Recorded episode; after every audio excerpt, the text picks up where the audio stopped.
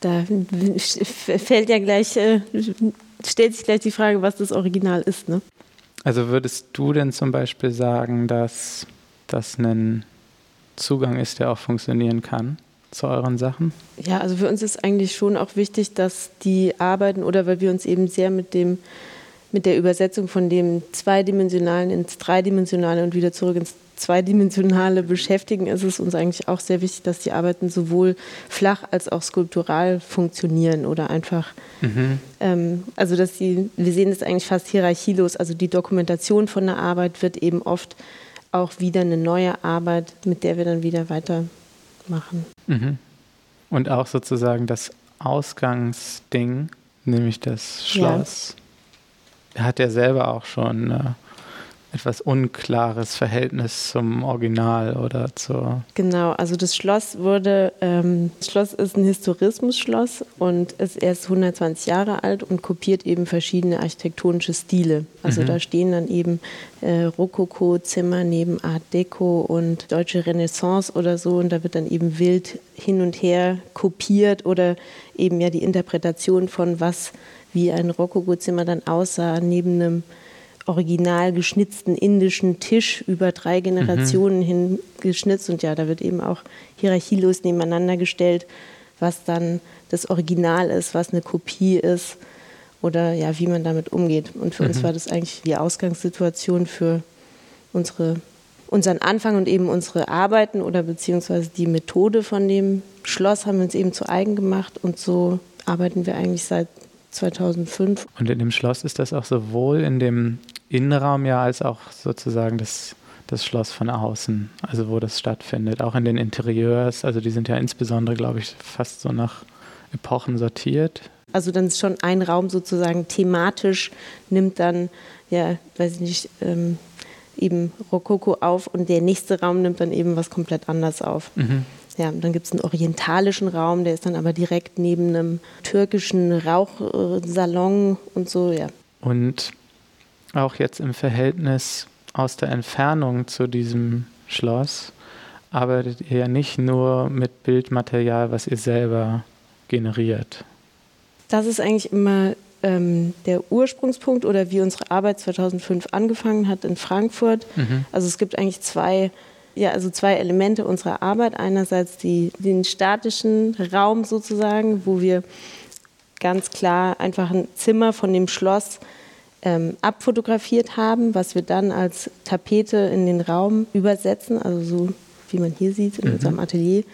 Und darauf laden wir aber eigentlich andere Künstler ein, ihre Arbeiten auszustellen. Also das ist ein statisches Element, das ist ein Ausstellungsraum, den wir machen. Und da ist immer eine sehr direkte Referenz zu den Räumen vom Schloss. Aber unsere Arbeiten, die wir zusammen herstellen sozusagen, sind eine viel abstraktere Version davon. Also da wird dann sozusagen das Ausgangsmaterial so oft ähm, durch verschiedene Dimensionen gepresst, bis man am Ende eigentlich meistens nur noch abstraktere ja, mhm. Elemente erkennt. Und es gibt aber auch, also genau einerseits diese, diese Interieurs als Hintergrund oder als auch Fläche für andere Künstlerinnen und Künstler mhm. und aber auch immer wieder habe ich gesehen, es gibt sowas wie ein Raster. Also insbesondere bei euren Sachen, die im Außenraum dann sind, kommt ja manchmal dann auch wieder ein Abbild von dem des Schlosses vor. Genau, also das Und dort ist es aber weniger abstrakt und gleichzeitig aber nicht Spielfläche für andere. Ja, also das Raster, das ist eigentlich die, die A3-Größe. Mhm. Das äh, ist für uns eigentlich so ein Symbol für eine ganz einfache Kopierbarkeit oder eben wie noch so, was man halt noch im Copyshop ganz einfach selber kopieren kann. Und das steht eigentlich, ja, das steht einfach für eben diesen Prozess des Kopierens oder schnell irgendwas mhm. herstellen. Und so haben wir eigentlich auch von Anfang an, also mit dem A3-Papier arbeiten wir eigentlich seit 2005. Mhm. Und so entsteht auch dieses Raster. Und da entstehen dann eben auch immer, wenn man das dann zusammenklebt als ein Bild, da passieren dann eben auch ziemlich viele Glitches und Fehler von der, der, Übersetzung. Das sehen wir dann eigentlich fast so ähnlich wie der Handwerker in Rumänien, der dann auch die Interpretation des Rokokos vielleicht ein bisschen falsch verstanden hat, oder? Und gleichzeitig ist es ja auch schon ein klassisches, eine klassische Vergrößerungsstrategie, das Raster. Ja, Wenn es aber jetzt auch im Außenraum vorkommt, das Raster, also ihr das aufgreift wie so Kacheln, mhm. jetzt in Münster, da hat das immer noch das A3-Format oder habt ihr das da? Das sind auch A3-Kacheln, genau. Okay, also das übernehmt ihr denn. Und dort ist jetzt das Ausgangsbild. Tja, das, das ist ein Bild äh, von, der, von der Außenfassade vom ja. Schloss. Und äh, es ist so eine Art Terrasse zu sehen, die von Holzstreben gehalten wird, damit die sozusagen nicht herunterfällt. Und das war für uns eine ganz schöne Parallele, weil die Skulptur in Münster ähm, basiert eigentlich auf den Münsteraner Fassaden, die am Prinzipalmarkt mhm. nach dem Zweiten Weltkrieg wieder aufgebaut wurden. Mhm. Und die werden eben auch durch solche Streben gehalten. Da geht es eben eigentlich auch, es gibt eigentlich so eine flache Front, die sehr imposant aussieht, aber dann eben als einfach nur eine zwei, zweidimensionale Fläche entlarvt wird, wenn man einmal drumherum läuft und dann sieht man, dass eigentlich diese, dieses imposant aussehende Haus eigentlich nur von Stangen gehalten wird. Ja. Mhm. So ein bisschen als Parallele dazu. Weil sozusagen das Dach des Hauses, was dahinter steht, überhaupt nicht so hoch reicht wie genau, ja. diese angedeutete Giebel. Ja. Und gleichzeitig ist es dann ja auch so eine Kippfigur, weil ihr habt ja auch den Streben, die ihr benutzt, genau. die dann dahinter wieder auftauchen. Ja, und sind die eigentlich auch, ähm, sind die sogar für euch auch statisch notwendig oder sind die denn reines Zitat? Ähm, Im Original sollte es nur ein Zitat sein, aber eine hat auch tatsächlich eine statische Funktion, aber alle anderen ah. sind rein. Äh es muss ja auch so einem Sturm oder so standhalten. Ja. Also unsere Arbeit begann eigentlich 2005 in Frankfurt in unserem Wohnzimmer. Mhm als wir angefangen haben zusammenzuarbeiten und einer unserer Mitbewohner ist spontan ausgezogen mhm. und dann haben wir sozusagen über Nacht dieses Zimmer zur Verfügung gehabt und mhm. da haben wir uns dann überlegt, was machen wir da jetzt rein und dann weil wir auch in Frankfurt im Rotlichtviertel gewohnt haben, ähm, sind wir dann auf diesen Katalog von dem Pelle-Schloss gestoßen und weil sich das eben auch mit diesem Kopieren und so weiter auseinandersetzt oder ja, fanden wir es sehr interessant, das Prinzessinnen-Schlafzimmer zu reproduzieren, halt für dieses extra Zimmer. Mhm. Und das wurde dann zu einer ähm, wöchentlichen Bar oder einem wöchentlichen Salon, wo wir dann einfach Leute eingeladen haben, mhm. in unserer Wohnung sozusagen da ein Bier zu trinken oder mehr. Und dieser soziale Aspekt, den habt ihr auch kontinuierlich ausgebaut und weitergeführt und immer wieder aufgegriffen. Ne? Genau, also dann so aus dieser Bar wurde dann eigentlich eben ein Ausstellungsraum, als wir 2005 nach London auch gezogen sind. Mhm. Da haben wir dann andere Künstler eingeladen, einfach in diesem Surrounding irgendwie auszustellen. Damals war es aber auch noch ein bisschen anders da kam für uns schon die Frage sozusagen auf, warum White Space, warum man in White Space ausstellt und so weiter, was finde ich heutzutage eigentlich keine wirkliche Fragestellung oder interessante Fragestellung mehr ist. Mhm. Aber ähm, ja, damals haben wir eben andere Künstler eingeladen. Und inwiefern ist das in Münster zum Beispiel implementiert? Da ist auch eine Bar drin. Genau. Ja, also als Referenz zu unseren Wurzeln steht eben im Innenraum von der Skulptur eine Bar, die aber auch eigentlich einfach nur ein, als skulpturales Objekt gesehen mhm. werden kann.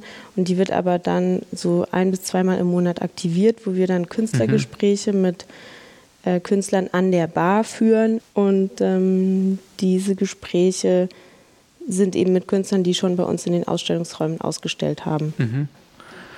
Nochmal zu dem Ausgangsbild dieser Aspekt, da die Farbe rauszunehmen, also das denn schwarz-weiß aufzugreifen, taucht ja häufig auf und auch eure plastischen Arbeiten sind dann oft ja monochrom in so einem grau-weiß-schwarz-Spektrum. Andererseits gab es aber schon auch ja bestimmte Sachen, ihr habt ja auch mal zwei Räume gemacht, genau. einen in Rumänien, wo die dann in Farbe waren, die Genau, das, ja, also die Schwarz-Weiß-Arbeiten haben tatsächlich den Ursprung in, ähm, der, in der Zeit, als wir zwei verschiedene Ausstellungsräume hatten, einen mhm. in Rumänien in Cluj und einen in London. Mhm. Und eben um die Unterschiede, aber auch die äh, Ähnlichkeiten dieser Räume aufzuzeigen, haben wir das gleiche Bild äh, als Hintergrund benutzt. Und eben in London war der Raum schwarz-weiß und in Rumänien war der Raum in bunt. Mhm. Also Originalland sozusagen war es noch in den, mhm. ja, die leicht, einfachste Übersetzung. Und da haben wir dann eigentlich angefangen, auch viele Arbeiten in Schwarz-Weiß zu machen und haben uns an, ja, eben auch wegen der Schwarz-Weiß-Kopie, weil es sozusagen noch die simpelste Form mhm. der Kopie ist, Und so gibt es eigentlich viele Arbeiten von uns, die sich in diesem Spektrum bewegen. Mhm. Aber eigentlich interessiert uns auch, wenn eine Schwarz-Weiß-Arbeit in einem Farbfoto, was dann da genau passiert. Also wo dann es ist unheimlich viel Farbe drin und unheimlich viel Information und wie die dann reduziert wird. Ja, genau, wenn man jetzt, wenn dann wieder eure Skulpturen abfotografiert werden, dann sind sie ja in dem Sinne nicht fotografisch schwarz-weiß, sondern eher unbunt oder genau. so. Also, und eigentlich und was genau schwarz-weiß ist, ist sowieso mhm. eine sehr fragile Angelegenheit. Ne? Mhm. Es kann mindestens mal einen Farbstich haben. Ja. Und gibt es sozusagen, wie sehr denkt ihr, wenn ihr eher so Kleinplastiken macht, die von vornherein sehr abstrakt angelegt sind, also eher so mit diesen marmorierten Strukturen oder so arbeiten? Also wie ist da schon der, der kommende Bildraum wieder mitgedacht? Also dass es wirklich besonders gut im Bild funktioniert. Ich muss so im Speziellen an eine Arbeit denken, One Eye, Two Eyes. Mhm. Das war ja auch so eine Installation. Und da kommt irgendwie in der Mitte so ein, so ein kastenartiges Ding vor, was so wie so Kanten eigentlich hat. Und so ein Hohlraum, der so Schatten wirft auf eine Leinwand von mhm. hinten. Ja, genau. Also das war für eine Ausstellung bei Ventrup. Ja, die hieß eben One Eye, Two Eye, weil mit einem Auge sieht man nur zweidimensional, mit zwei Augen sieht man dreidimensional. Mhm. Und da ging es eigentlich auch um diese ja eben um die Übersetzung von dem Zweidimensionalen ins Dreidimensionale. Da haben wir den Boden der Galerie zuerst ähm, als Installationsraum oder als Restaging von unserem Atelier eigentlich benutzt und haben den dann abfotografiert und dann eben auch in A3 wieder auf den Boden transferiert. Und darauf waren eben auch diese Objekte gestellt, die auch eben zwischen Malerei, Skulptur, ja eigentlich auch Foto stehen. Mhm weil die marmorierten Strukturen kommen eigentlich auch von, das sind Kopien von Schwarz-Weiß-Kopien. Also, ja, also sie werden sozusagen manuell versuchen wir die so zu gießen, dass sie dann teilweise so aussehen wie ein verwischtes Blatt oder ein kleines Detail von einer A3-Tapete. Mhm.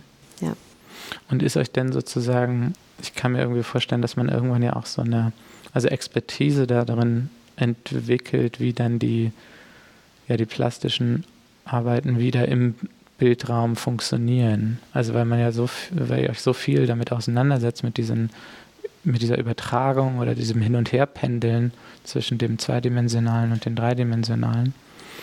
Das schien sich mir für mich so in diesem Kasten wie so zu, zu destillieren, dass der einfach so gut funktioniert auf dem Bild, weil er irgendwie so eine besondere Qualität da, da hat. Mm, also gab es für euch auch mal sowas wie eine Erkenntnis, dass, ja, dass das Abbild und die, die Gegenstände in ihrem Verhältnis auch so an Stabilität verloren haben? Hm, ja, also ich glaube, was wo wir ziemlich früh gemerkt haben, dass es da irgendwie so eine Schnittstelle zwischen Dokumentation und Objekt und Raum gibt. Das war relativ am Anfang. Wir haben ziemlich schnell, nachdem wir dann also von Frankfurt nach London gezogen sind, dann auch wie so kleine Kataloge gemacht. Mhm. Oder und dann, wenn andere Leute diese Dokumentationen gesehen haben von den Räumen mit Menschen drin, dann haben sie gesagt, ach, als ich im Raum war, dann habe ich den Kronleuchter gar nicht gesehen. Und dann haben wir auf einmal gemerkt, da passiert auch was. Und dieser, also die meinten dann in echt, und, aber dieser Kronleuchter, der davor kam, der war nur auf der Tapete. Mhm. Und da haben wir dann irgendwie gemerkt, da passiert irgendwas mit diesen Rauminstallationen, wenn man die wieder dokumentiert, dass dann manchmal Menschen gar nicht, oder wenn man es dann eben in der Dokumentation sieht, dass man äh, dann halt manchmal nicht auseinanderhalten kann, was Raum ist oder was nur Illusion ist oder was wirklich im Raum ist. Und ich glaube, uns hat das dann schon auch ähm, mehr und mehr auch halt durch das Internet natürlich beeinflusst, weil dann äh, natürlich Bilder und das, äh, was Objekt ist oder was Raum ist oder was 2 oder 3D ist, das äh, verschwimmt dann alles immer mehr. Und äh, mhm. ich glaube, ja, eben damit arbeiten wir immer noch sehr gerne, dass dann auch manche Sachen lassen sich dann wirklich nur erfahren, wenn man im Raum ist, also jetzt auch wie in der mhm. Ausstellung in Hannover oder wie wir es auch letztes Jahr in, bei Ventrup hatten, wo wir diese Trompe-l'oeil-artige Bodentapete haben und wenn dann Leute da durchlaufen, dann heben die auch die Füße ganz komisch, weil sie Angst haben, sie stolpern jetzt über ein Stück Styropor, aber es ist eigentlich ja nur eben mhm. ein, eine 2D-Tapete auf dem Boden. Und also ich glaube, mit diesem Element arbeiten wir ganz gerne. Und auch dann, wenn man das dann wieder dokumentiert, da entstehen dann, dann eben wieder ganz andere Bildräume, die dann auch vielleicht dann auch gar nicht mehr so unbedingt aussehen, wie es dann auch in dem Raum wirklich äh, zu erfahren war. Also dass da dass dann mhm. immer so eine oder damit, damit arbeiten wir auch gerne. Also dann auch dann Dokumentationsbilder, die fließen dann auch dann wieder in neue Objekte oder neue Bilder ein. Ja, insofern habt ihr dann ja auch ein bisschen was vorweggenommen an dieser ja, Instabilität der Dinge und Bilder, was ja auch in der zeitgenössischen Kunst vor allem so in den letzten Jahren so ganz doll aufgetaucht ist. Ja, uns hat, glaube ich, schon immer eigentlich auch dieses, dieses Moment vom Umbruch oder, äh, interessiert oder dass man eben zum Beispiel, wenn man in einer Rauminstallation steht, erst denkt, boah, und hier so tolle Kronleuchter, ein Teppich und sowas. Und wenn man dann aber näher dran geht, dann sieht man, es ist alles wirklich nur A3-Papier, also dass dann auch so, ein, so eine Qualitätsverschiebung mhm. stattfindet und dass man dann eben auch oder ich glaube, das ist generell auch immer noch bei unseren Arbeiten so, dass man irgendwie so das erst, was das Auge erst wahrnimmt, dass man das dann irgendwann hinterfragt. Also dass man, dass das sozusagen auch generell, also dass man generell halt sozusagen dem, den Betrachter bittet, das, was man äh, sieht, irgendwie äh, zu hinterfragen, weil das vielleicht doch äh, anders ist als man denkt. Und deswegen war das dann für uns eigentlich in Münster auch wichtig, diese Art von Skulptur da zu machen, dass man dann auch vielleicht dann die Stadt Münster unter einem anderen Gesichtspunkt sieht, wenn man da durchläuft, dass man dann nicht denkt, oh, was für eine tolle mittelalterliche Stadt, mhm. sondern eben sich damit auseinandersetzt, ähm, was damit eben nach dem Krieg passiert ist oder auch dann die Frage, sollte man das dann so wieder so aufbauen, wie es davor war oder sollte man es dann so machen, halt dann wie in Mal oder in anderen Städten, dass man das sozusagen mhm. negiert und halt dann auch wie die Stadt Münster wieder aufgebaut wurde, dann auch gar nicht nach den Originalvorbildern, sondern nach relativ losen mhm. irgendwelchen halt auch Kopien. Und so durch den Bezug ja zu dem Schloss wiederum, wenn man dann eben weiter dem so folgt, der Spur, die ihr legt, stellt man dann ja auch fest, dass das immer schon so war, mindestens mal seit der Renaissance, mhm. immer dieses ja, Authentizität, also historische Authentizität, mhm. vortäuschende. Ja. Dass immer das Zitate sind aus der Geschichte und irgendwie so eine Annäherung und das selbst sozusagen dann der Kronleuchter selber auch gar nicht so original ist, mhm. wie er ist, selbst wenn man jetzt wirklich vor dem, ja. vor dem stehen würde. Ja. Jetzt zum Beispiel die Kronleuchter im Schloss Pellisch, die haben, die verbreiten auch eine sehr interessante Atmosphäre, weil alle Lampen eigentlich mit Energiesparlampen ausgestattet sind, so auch die Kronleuchter. Mhm. Deswegen, wenn man dann durch diese ganzen Rokoko-Säle wandelt, dann gibt es da so ein ganz kühles, komisches Licht. Mhm. Und ja, das ist eigentlich so ein schönes Sinnbild, finde ich. Aber das ist dann ja auch die wahrscheinlich EU-Norm, ne? Oder? Ja, wahrscheinlich. ob, ob sie das im Neuschwanstein auch haben, man weiß es nicht. Und wie oft wart ihr in dem Schloss selber? Ich glaube zwei oder dreimal, dreimal, ja. Und habt ihr auch so Zugang zu so besonderen Teilen bekommen? Ich glaube eher im Gegenteil. Also ich glaube, falls wir da auch nochmal auftauchen mit unseren Tripods und Kameras, äh, weiß ich gar nicht, ob wir da nochmal rein dürfen. Also wir haben damals, als wir das letzte Mal da waren, ähm, da hatten wir auch für eine Ausstellung in Edinburgh bei Sierra Metro, wollten wir Skulpturen machen, die auf Objekten im Schloss basieren. Mhm. Deswegen haben wir damals gezielt Objekte fotografiert und äh, sind dann halt wie die Irren eben da mit einer, man kann da nur so geleitete Touren machen mhm. und dann sind wir dann da wie die Irren halt mit unseren Kamerasets da durchgerannt. Sehr zum Missfallen der dortigen Aufseher. Und die Skulpturen sind Abstraktion von diesen Objekten. Ja, und die tauchen auch teilweise immer noch auf. Also das auch dann jetzt wieder in den Arbeiten stehen hier gerade welche, na gut, man sieht es eh nicht. Ähm, ja, also die tauchen auch immer dann wieder noch auf, auch in, als Zitate oder auch dann in, in, in anderen, auch Jasmonite-Arbeiten. Das mhm. setzt sich auch immer noch so ein bisschen vor. Das sind, also in der Zwischenzeit schlagen wir dann nicht nur den Bogen zurück zum Schloss, sondern dann auch wieder zu unserer eigenen Arbeit. Also die wird dann auch wieder kopiert. Das äh, sozusagen folgt dann auch der gleichen Methode und eben auch dem, diesem, diesem Hierarchielosen, dass dann sozusagen das, was mit dem Schloss gemacht wird, machen wir auch mit unseren eigenen Arbeiten. Mhm. Auch dieses, äh, dass wir dann Sachen auch wieder ja, sozusagen zerstören oder dass aus dieser Dekonstruktion wieder auch was Neues entsteht. Mhm. Also dieses neue, ja, immer wieder übersetzen. Passiert das auch mit den Arbeiten, die in euren, also von anderen Künstlerinnen und Künstlern in den Räumen hängen manchmal? Können Nein. die dann auch so aus Versehen so wie so da drin das, oh landen? Oh Gott, nee, das wäre ja furchtbar. Nee, also das ist uns auch sehr wichtig, dass wir uns da dann auch sehr zurücknehmen. Also wir geben, mhm. bieten dann sozusagen die Hülle Und das ist eben das äh, Statische dann mhm. an unserer Arbeit. Da wird auch nichts verändert. Das sind auch die einfachsten Übersetzungen eben. Aber es gibt ja immer auch Bilddokumentationen denn ja, genau. von diesen Situationen. Ja, aber, aber die daraus, lasst ihr denn in Ruhe. Ja, wir haben einmal eine, äh, das war für eine Art Performance. Performance machen wir eigentlich nie. Da haben wir dann Ausstellungsansichten äh, gefaltet zu so Papierskulpturen sozusagen. Aber das war dann auch im Wissen und im, mhm. in, in, Absprache mit den anderen Künstlern. Mhm.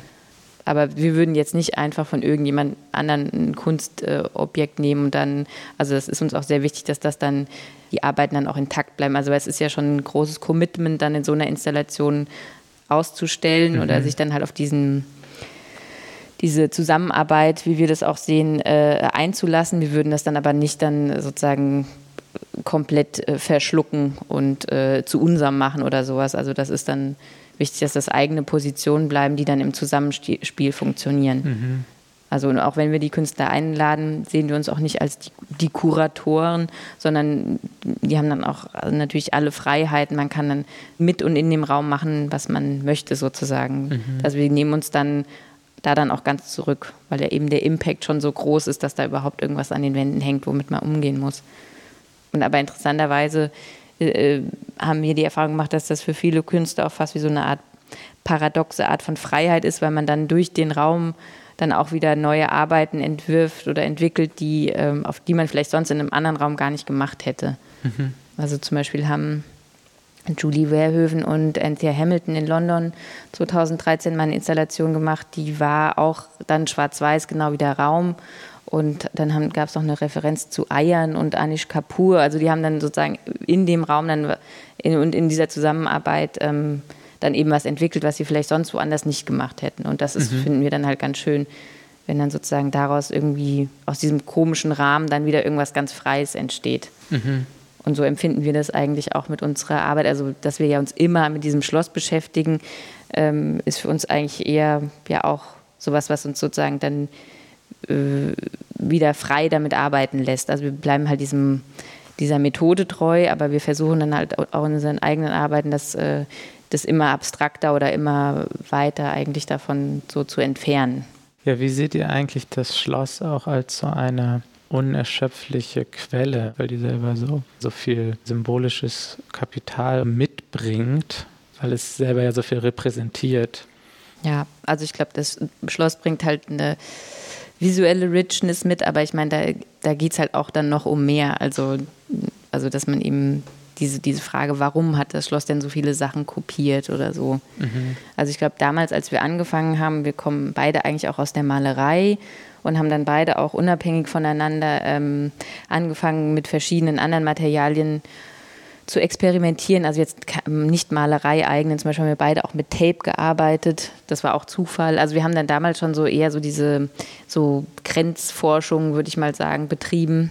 Und als wir dann eben auch das Pellisch äh, eröffnet haben, waren wir beide an so einem Punkt, wo wir gemerkt haben, die Malerei bietet momentan nicht das, was uns irgendwie so interessiert. Oder wir wollten halt ein bisschen aus, diesem, aus dieser klassischen Kunstproduktion sozusagen heraus. Und das war eigentlich. Also ihr habt mit Tape auf Leinwand gearbeitet? Genau, ja. Und dann wieder drüber gemalt und abgerissen. Und Barbara hat auch mit Teer und so experimentiert und ja, mhm. also uns hat es damals schon immer sehr interessiert, dann irgendwie so die Grenzen des damals der Malerei und jetzt halt auch der jetzt Skulptur und was weiß ich, Installation immer weiter irgendwie zu verschieben und zu experimentieren. Mhm. Und deswegen hat uns das damals auch glaube ich, sehr gut getan, dass wir am Städel studiert haben, weil das generell so ein relativ ähm, guter Nährboden war für auch experimentellere Kunstformen, wie auch da gab es ja auch die Kochküche von Kubelka, also die Kochklasse meine ich. Und, äh, damals äh, war dann zwar der, der der Kunst, also wir haben das jetzt auch gar nicht unbedingt so als jetzt die neue Kunstinstallation äh, empfunden oder äh, gewollt, sondern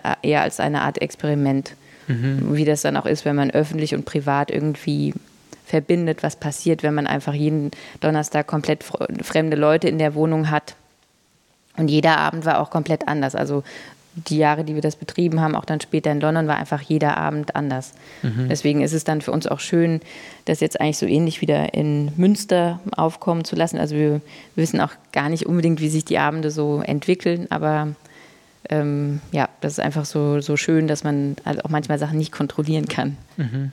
Ich finde auch daran interessant, dass sich dann in gewisser Hinsicht viel organischer eigentlich die Erweiterung der Malerei oder das, was das so sein könnte, eigentlich denn ergeben hat, als wenn man nur vor der Leinwand steht und dann überlegt, ah, was kann ich noch machen? Mhm. Man kann Streifen benutzen, man kann vielleicht auch Teer reinholen, also andere Materialien oder also was, sondern eigentlich dann über so einen Umweg, nämlich dadurch, dass ihr dann auf einmal so ganz andere Bilder reinholt und Räume, kommt es dann aber wieder so zurück, weil dann die ihr dann ja auch manchmal wieder Leinwand benutzt. Mhm. Aber wenn man sozusagen sich vor die Leinwand gestellt hätte und dann versucht hätte, da hinzukommen, wäre das gar nicht in dem Sinne möglich. Ja, ja, ich glaube auch, wir hätten nie äh, sozusagen planen können, dass wir jetzt als Duo zusammenarbeiten äh, wollen oder dass man, dass man, also ich glaube, für uns war es auch immer so, wir haben äh, uns sozusagen gefunden und auch dann unsere Arbeit, wie wir, äh, unsere Art, wie wir arbeiten, auch das hat sich alles so natürlich und organisch eben gefunden. Das war also jetzt gar nicht unbedingt so strategisch mhm. geplant. Also wir haben, glaube ich, schon recht früh gemerkt, dass wir irgendwie an was sehr Interessantem arbeiten und wir haben auch da äh, sozusagen das auch nie aufgegeben. Also wir haben auch sehr lange noch äh, unsere eigenen Arbeiten gemacht, also während des ganzen Studiums, auch später dann noch an der Royal Academy. Aber als dann das Studium zu Ende war, haben wir dann das eigentlich komplett äh, aufgegeben und dann alle unsere Energie in unsere gemeinsame Arbeit gesteckt. Wenn das fotografische Abbild dann in einer skulpturalen Form auftaucht, also entweder hier jetzt auf so einem Teppich oder bei den Platten, habt ihr da unterschiedliche Druckverfahren? Also ich kann mir vorstellen, einiges ist UV-Druck. Ja, also das, was wir auf die Platten drucken und auf die, wir haben auch Kachelobjekte gemacht, auch in Hannover und in Kassel auch im Kunstverein. Und ja, eben das war auf Kacheln, aber das war auch UV-Direktdruck. Mhm. Aber das auf die Teppiche, das ähm, geben wir dann auch ab an so einen digitalen Teppichdrucker. Mhm. Also uns, wir mögen das eigentlich auch sehr gerne, dass ein Teil der Sachen wirklich dann von uns handgemacht ist und ähm, dann eben auch wir dann auch mit der Übersetzung von visuellem äh, Material, wie das dann wieder sich übersetzt durch unsere vierhändige Arbeit sozusagen. Mhm. Und aber wir mögen das auch ganz gerne mit irgendwie so Industrie-Standardformaten oder ähm, Standardmethoden irgendwie zu arbeiten. Also diese Schnittstelle auch ja eben zwischen digitalem und manuellem, was da dann passiert in diesen verschiedenen Übersetzungsprozessen. Äh, mhm. Und zum Beispiel in Hannover gab es auch Objekte, die waren aus ähm, Styropor, schwarz-weißem Styropor. Und da haben wir dann ähm, Ming-Porzellan und schwarze Tonobjekte äh, dran gehängt, mhm. die sich auch sozusagen dadurch selber getragen haben und auch das Styropor zusammengehalten haben. Und die basierten, also die Formen dieser Objekte basierten auf dem Grundriss vom Pelle-Schloss, aber auch dann lose übersetzt durch eben die, äh, durch unsere Hände geformt. Also das waren halt so große Styroporblöcke, die eben auch ein Standardmaß haben von, ich glaube, 40 oder 50 mal einem Meter. Die haben wir dann zusammengestellt und dann werden die durch diese, durch so Seile gehalten, die auch aus dem Baumarkt kommen. Ah ja. Und das ist ja gerade euer Icon, eurer E-Mail-Adresse. Ja, genau. Und das, also das Weiß ist eben das Ming-Porzellan. Mhm. Auch halt eigentlich ein recht teures Material und aber wir spielen eben auch ganz gerne dann mit den verschiedenen Materialien eben. Das ist dann wieder die Referenz zu dem Hierarchie, der Hierarchielosigkeit des Schlosses, mhm. dass dann eben so verschiedene Materialien eben zusammenkommen, die aber halt nicht mehr oder weniger wert sind sozusagen. Hier jetzt im Atelier ist die Hälfte auch ein möglicher Ausstellungsraum. Ja, auch ein regelmäßig, also mehr oder weniger regelmäßiger Ausstellungsraum. Wir hatten jetzt seit letztes Jahr September eigentlich alle sechs Wochen neue Ausstellungen und machen auch im September wieder weiter. Mhm. Also gab es eine kleine Sommerpause jetzt und dann? Ja, oder halt auch produktionsbedingt. Mhm. Also wir hatten, wann war die letzte Ausstellung? Ich glaube im März. Mhm. Genau, das war Alistair McKinnon und Benjamin Saurer. Und davor haben wir auch äh, zwei Gruppenausstellungen gemacht und das ist, ja. Und so wie wir jetzt hier sitzen, sitzen wir auch ja in dem Teil des Raumes, den man eher als Atelier bezeichnen könnte. Und es sind hier so ganz viele Eimer und Materialien und Werkzeug. Und von hier schauen wir denn da eigentlich rüber in den Teil, der Ausstellungsraum ist, wo man dann auch die Tapete sieht. Und der Raum wird in der Mitte geteilt von so einem weißen, eigentlich ziemlich leichten Vorhang. Ja. Und du meintest halt auch gerade, dass sozusagen die Leute dann oft überrascht sind, wenn sie denn einen Atelierbesuch machen und sehen, es geht dann weiter noch dahinter. Hängt ja wahrscheinlich damit auch zusammen, dass dann der Vorhang wie so eine Wand akzeptiert wird, ja, ja. zu den Zeiten, ja. wo es Ausstellungsraum ist. Ja, also auch dann Das war eigentlich auch ein, äh, also das in, auf dem Bild, was man da sieht, das ist im Schloss, das ist so wie äh, ein, eins der Büroräume sozusagen des Königs. Und äh, dadurch, dass wir wussten, wir brauchen so eine Art Raumteile, haben wir daraufhin dann auch äh, das passende sozusagen Bild aus dem Schloss rausgesucht. Und wenn Leute dann die Dokumentation sehen, äh, denken die dann auch manchmal, dass der dass der Vorhang sich auch noch weiter im Raum äh, mhm. fortsetzt. Also dass sie dann auch auf den ersten Blick gar nicht verstehen, dass das dann da hinten dann Tapete ist. Den Effekt hatte ich auch auf einem der Bilder. Ah, ja. ja, das ist schön, das freut uns. So Sachen mögen wir. Ja, weil es farblich irgendwie zueinander passte. Mhm. Und das, ich weiß auch nicht, durch, vielleicht durch das Oberlicht oder so, tatsächlich so eine sich gut verbindet mit dem Licht, was mhm. auf dem Bild eigentlich durchs Fenster kommt. Also die ja. Sonne, die den Vorhang anleuchtet, verknüpft sich sehr gut mit dem Licht, was den Vorhang mhm. jetzt, was die Tapete beleuchtet. Und so hat dann das auf dem Foto auch so was sehr, sehr Leichtes. Mhm. Ja, wir haben hier mal so Hitchcock-Referenzen, deswegen haben wir auch eine Gruppenausstellung The White Shadow genannt. Was auch gut passt zu diesen Interieurs. Mhm.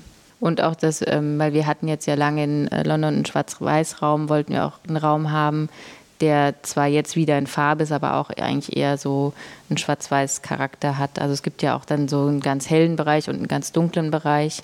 Mhm. Ähm, das ist ein bisschen so. Ja, das ist vielleicht auch das, dass sozusagen das Farbspektrum eher so an die ersten Farbfilme erinnert, als jetzt mhm. an sowas wie äh, ja, Fernsehen heutzutage mhm. oder Serien oder so. Also es hat sowas zurückgenommenes, bisschen, vielleicht auch ein bisschen nostalgisch. Aber alles nur Fake.